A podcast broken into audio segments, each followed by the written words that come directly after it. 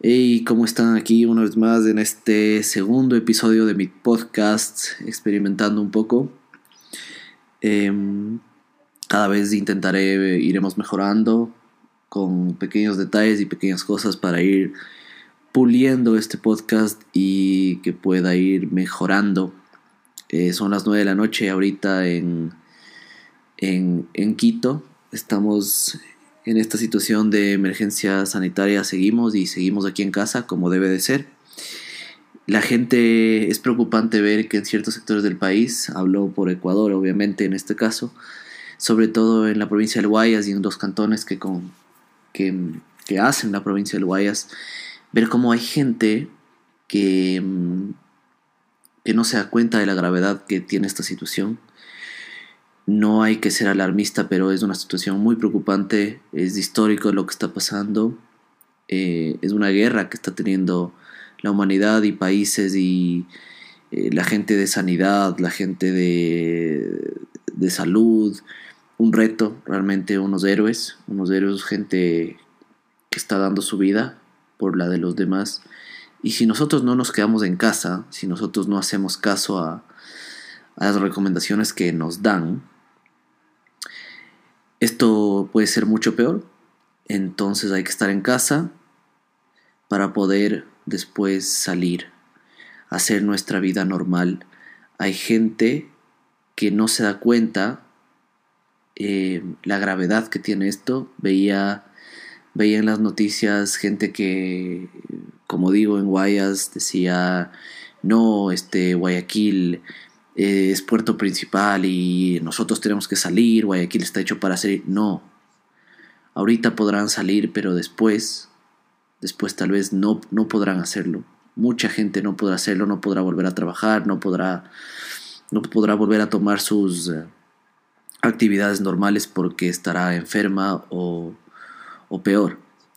Entonces hay que tomar esto con la seriedad del caso y seguir, seguir en el aislamiento, seguir eh, guardados en la casa, intentar ver qué hacer, intentar hacer ejercicio, intentar leer, intentar aprovechar el mayor este aprovechar este tiempo porque a veces a nosotros no nos dan tiempo y eso es lo que lo que a veces nos falta, nos falta tiempo en nuestras vidas, estamos siempre a mil y no nos damos cuenta que todo tiene sus cosas buenas y cosas malas.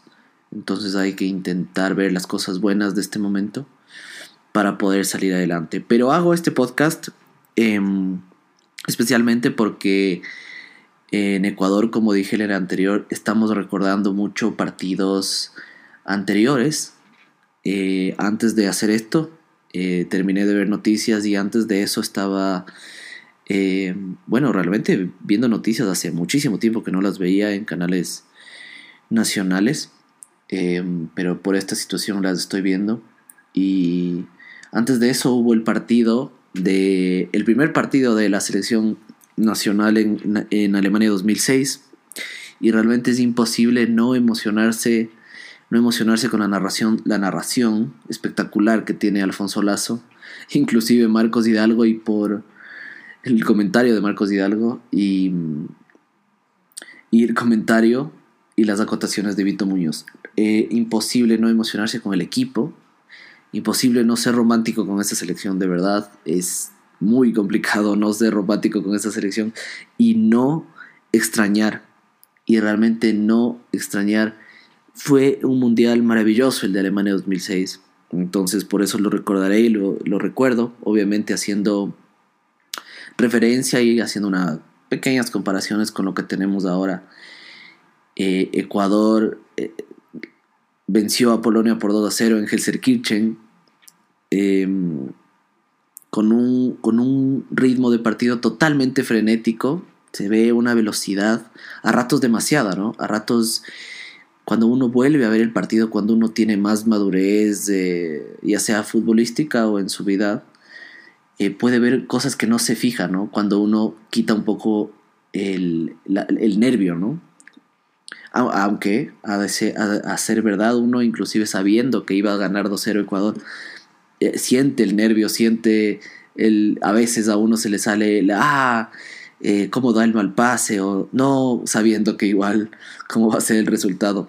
Es inevitable realmente. Eh, Ecuador le hace un muy buen partido a Polonia y sobre todo se asienta muy bien en el segundo tiempo.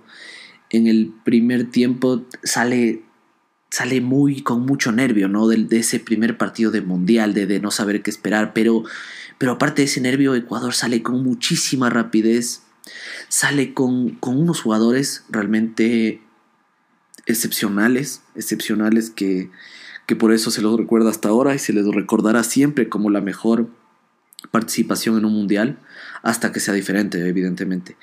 Por ejemplo, me sorprendió muchísimo lo de la sombra Espinosa, lo de Giovanni Espinosa, con un nivel superlativo, la verdad. Muy bien el Bambán también.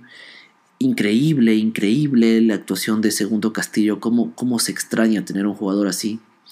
Me, encanta, me encantaba a mí particularmente la dupla con Novoa, porque Novoa es un jugador mucho más dúctil que Edwin Tenorio, pero Edwin Tenorio ponía bastante garra, como podía ver en este, en este, en este partido. Em, cada uno era una pieza fundamental. Un Antonio Valencia muy joven, muy rápido, muy, muy explosivo. Eh, un, un Tim Delgado no, no, no precisamente en su mejor momento, pero vigente, muy vigente, muy clarito, súper práctico para jugar y sobre todo un Carlos Tenorio arrollador. Por eso, por eso mismo es el, eh, se ganó, se ganó el, apodo de, demoledor que lo puso Alfonso Lazo, porque realmente es un, eh, es tal cual, es un demoledor, es un tipo que, un jugador con una fuerza, una potencia física increíble que, las pelea todas. Sale en el segundo tiempo, lo reemplaza Caviedes, que después asiste en el segundo gol al, al Team Delgado. Realmente una selección increíble. Como digo, no, no hay como no ser romántico, no hay como tener nostalgia, no hay como no emocionarse, no hay como no sentir eh, escalofríos, no hay como, no hay no hay, no hay como sentir ese nudo en la garganta cuando, cuando se escuchan los goles, cuando se escucha el ganamos de Marcos Hidalgo, cuando se escucha el cuántos años tiene este muchacho de Alfonso Lazo eh, refiriéndose a Antonio Valencia. Entonces, eh, increíble. El mismo Mora, muy seguro, muy seguro Mora, que tapaba, que, tapó en liga, me acuerdo. muy bien. Yo en ese momento tenía 16 años, recuerdo claramente. me reuní, nos reunimos con unos amigos en en la casa de, uno de ellos, en, que era cerca del colegio donde yo estudié, y realmente fue, increíble, recuerdo como si fuera ayer, recuerdo hasta la ropa que estaba puesto yo. Eh, y una cosa, una cosa curiosa es que eh, ese mundial yo tenía las entradas, eh, mi padre hizo un esfuerzo y yo tenía unas, las entradas con mi nombre como te entrega la FIFA para esos tres partidos de grupo de Ecuador, pero lamentablemente no pude ir porque estaba en exámenes finales de, secundaria en ese momento en el curso que, me encontraba y, no pude adelantarlos, no pude salir del colegio eh, semanas antes, entonces tuve que quedarme, pero eh, las entradas tenían una modalidad que tú seguías al equipo que tú escogías, en este caso Ecuador, tú tenías que hacer una, tenías que aplicar entradas a la FIFA antes de clasificar y de, y de, ese, de esa aplicación que tenías la FIFA sorteaba, no a todos, no a todos los hinchas porque solo hay aforo para ciertas personas por, país, y si tú salías sorteado eh, en ciertas categorías, como los llaman ellos, y en cierta modalidad, seguías a tu equipo mientras iba avanzando de fase. Entonces, Ecuador, eh, como avanzó, obviamente, posteriormente de este partido, como avanzó de fase y clasificó a octavos de final, que después jugó con Inglaterra, si es que el equipo al que tú seguías perdía, tú le seguías al equipo que le ganó, es decir, se le siguió después a Inglaterra. Por estos exámenes que yo tenía, eh, recuerdo que no llegué ni siquiera a ver los octavos de final, los vi todos aquí en Ecuador, todos los partidos de Ecuador los vi aquí, y yo llegué al partido de Inglaterra con Portugal. Y después presencié, claro, como, como Inglaterra perdió, lo seguía Portugal, que jugó la semifinal con Francia, y como Portugal perdió con Francia, le seguía a Francia a la final con Italia, que posteriormente la perdió. Es decir, yo seguía a los equipos en esa modalidad que les explico y, particularmente los equipos que yo seguía perdían.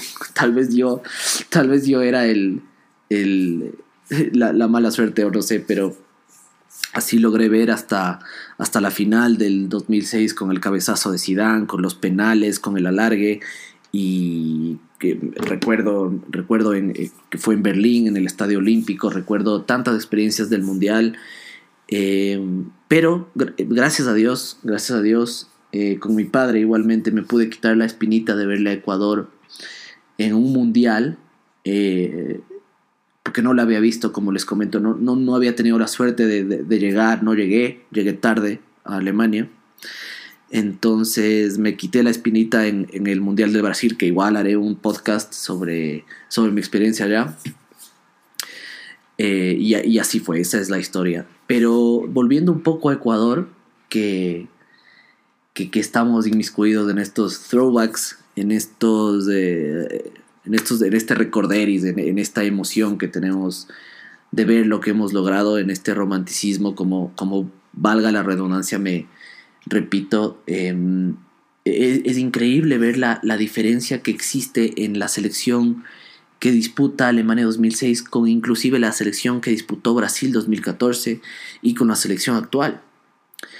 Es una pena ver cómo Ecuador ha, retrocedido al menos unos 30 años de proceso futbolístico. Es, es, realmente una lástima y una decepción para los futboleros como, como lo somos algunos, para los pasionales como lo somos algunos es, triste, pero como uno es futbolero siempre tiene la fe, siempre tiene la fe del siguiente partido, ¿no? Y como los futbolistas dicen que el fútbol se cura con fútbol, yo tengo la misma ideología y hay que seguir teniendo fe. Uno ve realmente una, referentes, ve referentes en, en cada línea. En Brasil se fue perdiendo un poco y, y ahora ni se diga. Haciendo una comparación con los jugadores que, que existen, el único que queda, obviamente, es Antonio Valencia, con ya sus años encima, eh, un jugador mucho más pesado, pero con más jerarquía, evidentemente, con más años, con más años eh, sobre él, pero como digo, con más jerarquía, un, jugador que yo creo que igual debes continuar en la selección, como lo dije en mi anterior episodio, por, por su, por, por su capacidad, por su capacidad de, de liderar a los jóvenes, ¿no? de, hacer, de hacer por fin una, una transición apropiada a una nueva generación de futbolistas que todavía no nos han probado absolutamente nada. El resto totalmente retirados de Alemania 2006. Es, es, eh, es anecdótico cómo terminan los jugadores, cómo, cómo se ve el desenlace de, de todos ellos, cómo terminan, cómo inclusive se ve a jugadores que ahora son políticos, que fueron asambleístas, que pasaron por, por campañas, otros que se retiraron sin mucha, eh, sin mucha gloria, em, otros que terminaron mal su carrera, otros que terminaron bien y sobre todo otros que terminaron olvidados, ¿no? Olvidados como no se sabe más de ellos, no, se sabe ni en qué equipo se, se retiraron, pero realmente lo de Alemania fue espectacular. Mañana, el día de mañana, habrá un reprise eh, igualmente sobre el partido de Ecuador, el segundo partido de Ecuador en Alemania 2006 contra Costa Rica, que fue probablemente el mejor partido que Ecuador ha hecho en su historia de selección nacional. Eh, y lo veré, lo veré y lo disfrutaré y le sufriré y, me, intentaré realmente distraerme lo que más se pueda, así como todos lo harán y y, seguiré, tal vez daré otro episodio, no lo sé, vamos a ver cómo estamos de, de, ánimo más que nada y, y, la gente, la gente ojalá lo vea porque, porque realmente el fútbol es lo que más une, a mi parecer es, el fútbol es lo que más nos une en el país, es, es, es el factor común más grande que tiene el pueblo ecuatoriano. Y es el que más alegría nos da y es el que más nos une, diría yo, entonces, claro, ahí estaré viéndolo una vez más. Haciendo una comparación línea por línea, yo creo que solo hay eh, un, un, jugador que, que puede, se podría decir que tal vez tiene el mismo, o un nivel parecido, tal vez un poco superior en su momento, y es el de nuestro arquero. Por ejemplo, si comparamos a Mora con Domínguez, em, eh, para mí es mejor Domínguez, para mí Domínguez tiene mejor nivel. Eh, Mora no digo, no, no digo lo contrario, Mora en, en Alemania 2006 tuvo un nivel increíble. Eh, pero Domínguez, bueno, en, en, Brasil fue inclusive man of the match un partido contra Francia y yo creo que es, es mejor, yo creo que tiene más, más cualidades que, que, Mora, pero de ahí vamos, vamos viendo línea por línea y eh, haciendo una comparación, inclusive viendo, viendo, porque uno vuelve a ver, ¿no? Uno vuelve a ver estos partidos, uno vuelve a ver y dice, ah, claro, eh, pero le veo a Ulises que no se mueve mucho, Méndez está un poco perdido, después se fue metiendo un poco en el partido, porque uno se queda solo con el sabor del triunfo, ¿no? No, no, no, no analiza a profundidad como fueron. Porque realmente Ulises, Ulises no jugó mal, no jugó mal, de, de, menos a más, de menos a más del primer tiempo no jugó bien, el segundo tiempo mucho mejor, y lo mismo Méndez que se mete más en el partido en el segundo tiempo, bueno, pero Igualmente Ulises hace el saque lateral, ¿no? Que nadie, nadie se olvidará del saque lateral que el Team la peina y Carlos Tenorio la manda adentro.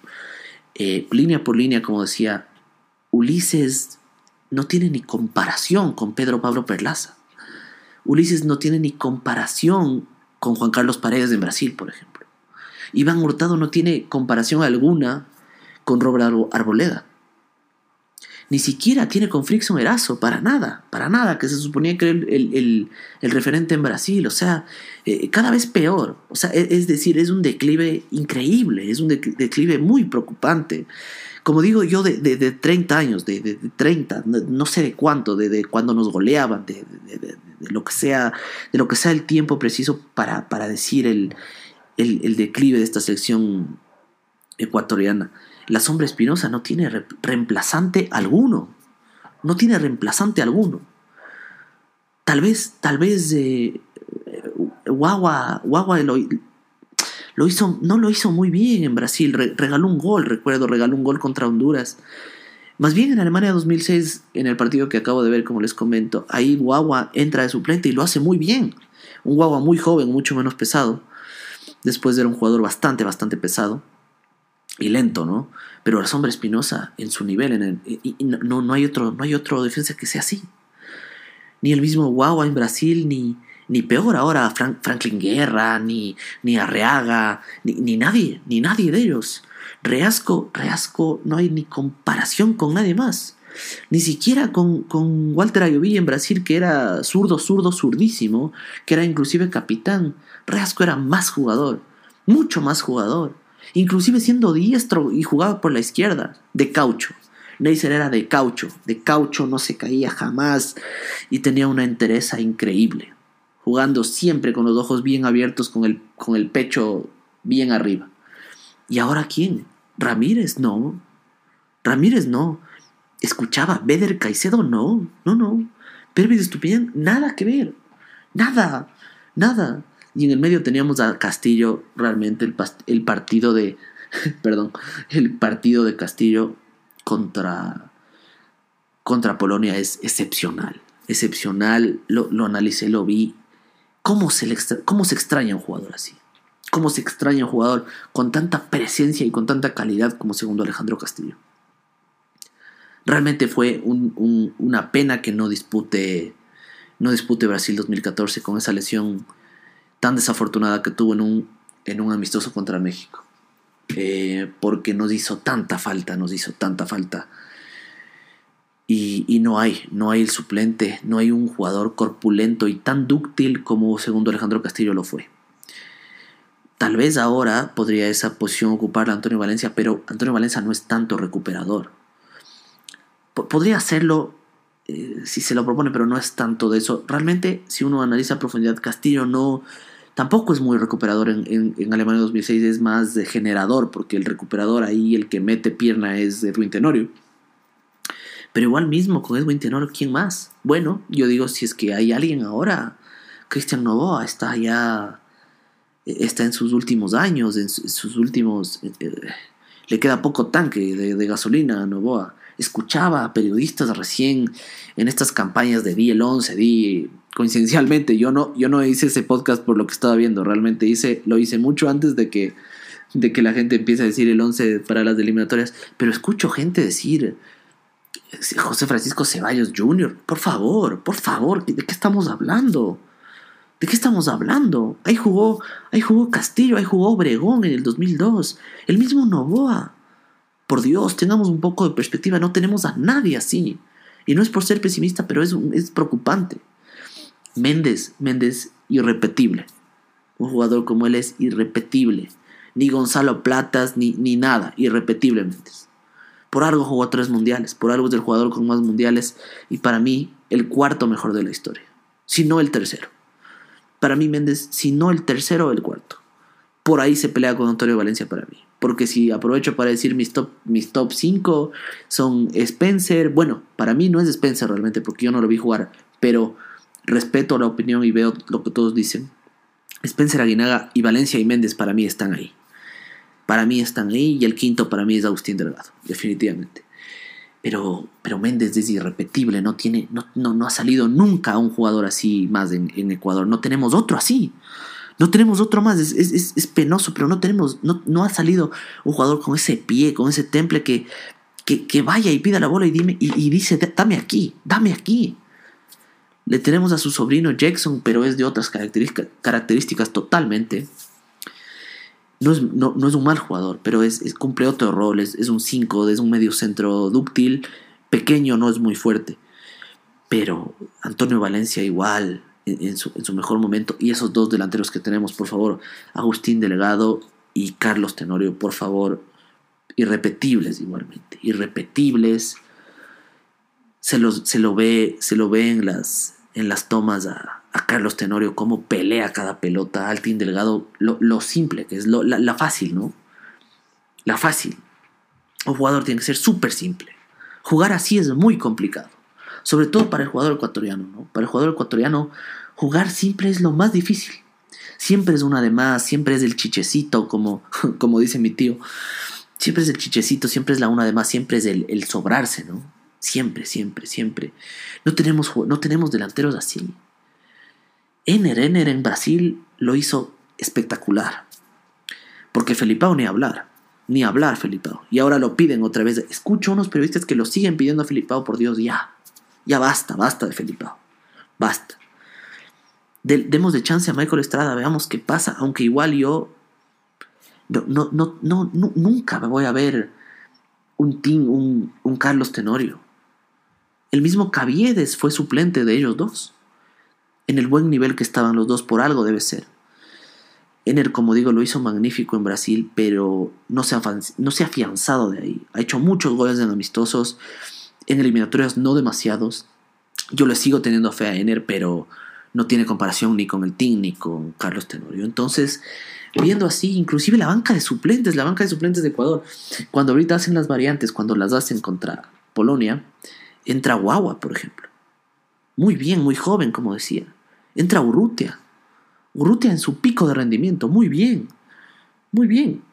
Entra Caviedes, por favor. Que todos sabemos lo que Caviedes significa. Lo que significó en su momento.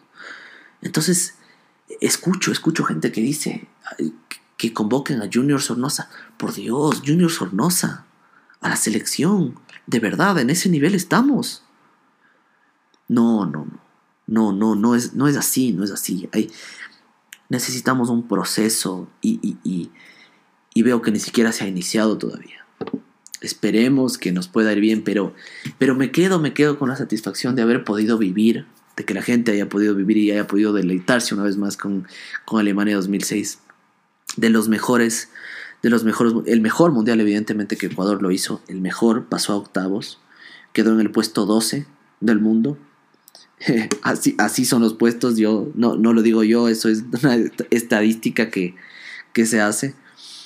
Eh, eliminado con Inglaterra por un, por un fortuito, ¿no? Por un fortuito tiro libre de Beckham que, que si Mora tenía un pasito más, si Mora tenía un pasito más lo sacaba. Con una pelota que se estrella en el palo de Carlos Tenorio, increíble, que rosa en el, en el zapato de Ashley Cole, increíble. un amigo una vez decía que si es que si es que Carlos Tenorio hacía ese gol, esta no sería la realidad. Un tipo de efecto mariposa, ¿no? Nadie, nadie se olvidará de eso, la verdad. Alemania 2006 quedará en la memoria de todo el mundo. Creo que estoy sonando un poco pesimista realmente con estas comparaciones y todo, pero, pero no, no. Realmente este, estamos a, años, a años de, de volver a tener una, una consolidación de jugadores de ese nivel, ¿no? Una consolidación de, de tanta jerarquía en una selección, de, de, tanto nivel, de tanto de jugador, de puesto por puesto, es, es increíble, es increíble. Es una pena que Ecuador no haya, no haya clasificado a Sudáfrica porque hubiera amado, yo hubiera amado, me hubiera encantado ver esa selección funcionar. Lamentablemente no hacíamos goles. No hacíamos goles, no hacíamos. No los hacíamos. Chucho no las hacía. Felipao no las hacía. Felipao hizo un gol, me parece, en esa eliminatoria con Bolivia. Eh, no, no hacíamos goles. Chucho Benítez hizo tres. Y para mí esa era la mejor selección de la historia, porque tenía una mezcla de una transición increíble. Pero no pasó. Y más bien fuimos a Brasil. Fuimos a Brasil con una peor selección.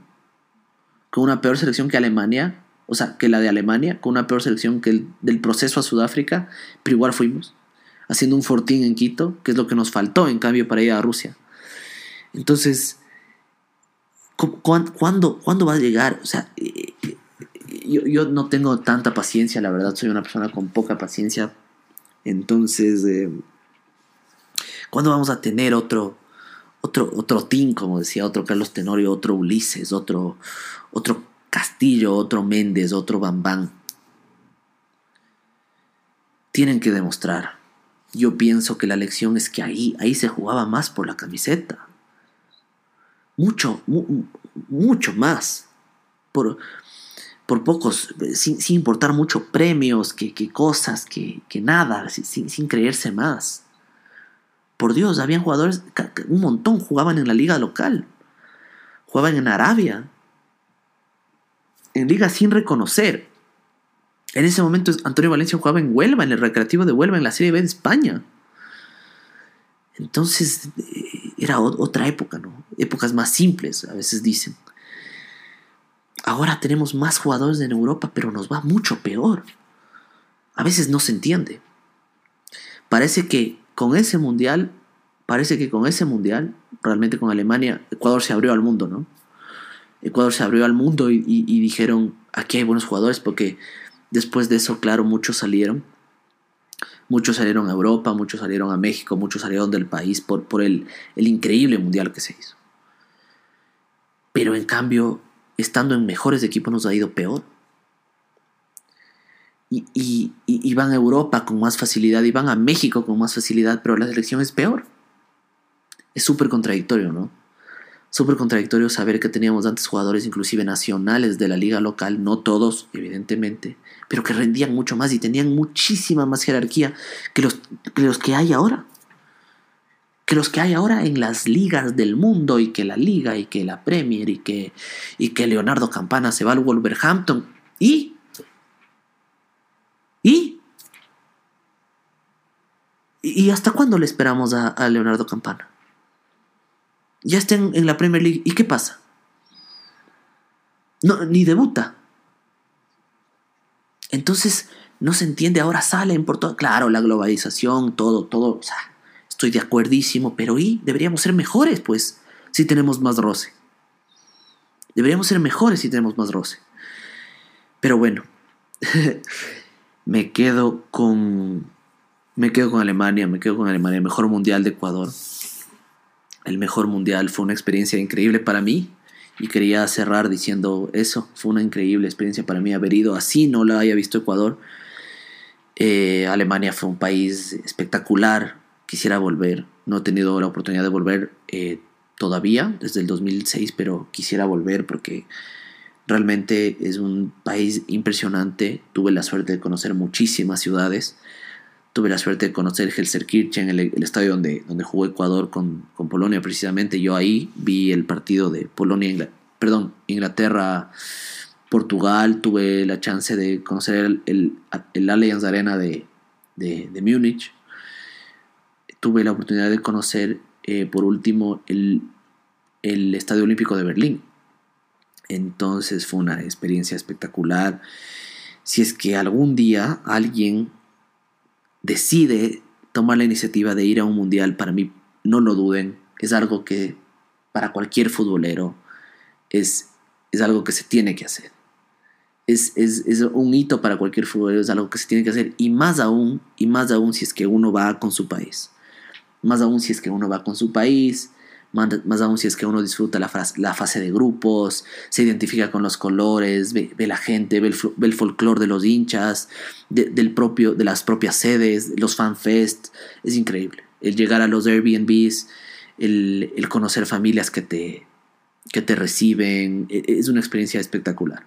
Algún rato haré un podcast de cómo, de cómo se puede hacer para ir a, al mundial y qué, qué recomendaciones se puede tener y qué es lo mejor que se puede hacer y cómo cómo fue la experiencia mía en los dos mundiales que he tenido. Espero irme, ojalá pronto a otro, o cuando sea, o cuando, o cuando haya oportunidad. Realmente para mí es fundamental irse con el país, porque tuve, tuve las dos experiencias. Tuve la, experiencia cuando Ecuador ya no estaba en Alemania, pero yo sí. Y cuando Ecuador estuvo en Brasil y ahí también lo estuve. Entonces es una diferencia abismal.